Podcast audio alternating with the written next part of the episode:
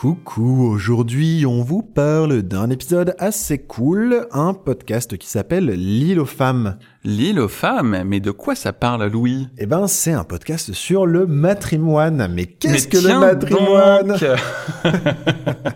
Le matrimoine c'est aussi un de nos sujets de prédilection, c'est un sujet qu'on affectionne tout particulièrement qui... Oui.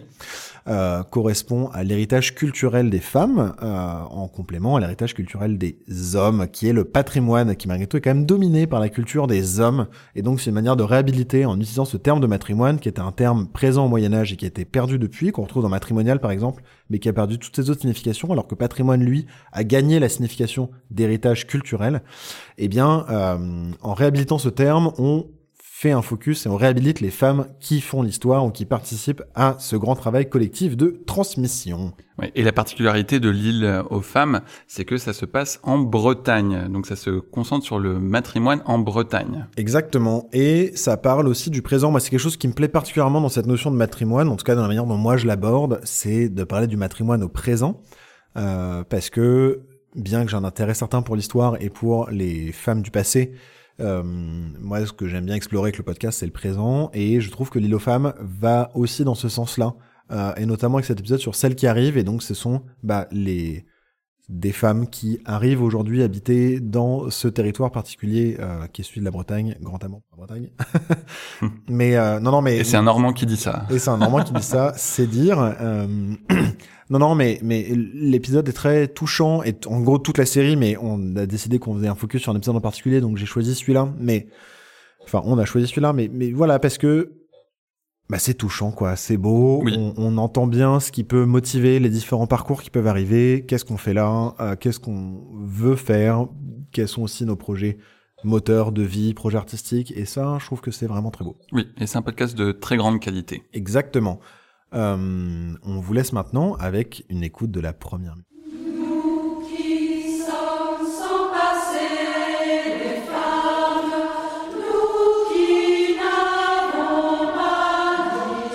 L'île aux femmes. Chronique du matrimoine breton. Il y a eu celles qui sont parties, qui ont quitté la Bretagne pour s'accomplir ailleurs. Et puis il y a eu celles qui sont arrivées, qui sont venues s'installer en Bretagne.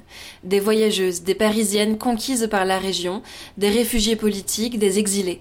Des femmes qui, par leur art, leur richesse culturelle, ont ouvert les horizons de la Bretagne, mais dont, bien sûr, on a très peu parlé. Parce que là, il y y a- d'artistes. Plein, plein, plein. Sur les femmes artistes, par exemple, Marie-Paul Piriou, historienne de l'art, est l'une des premières à s'y être intéressée. En 2013, elle organise une exposition consacrée aux femmes artistes en Bretagne.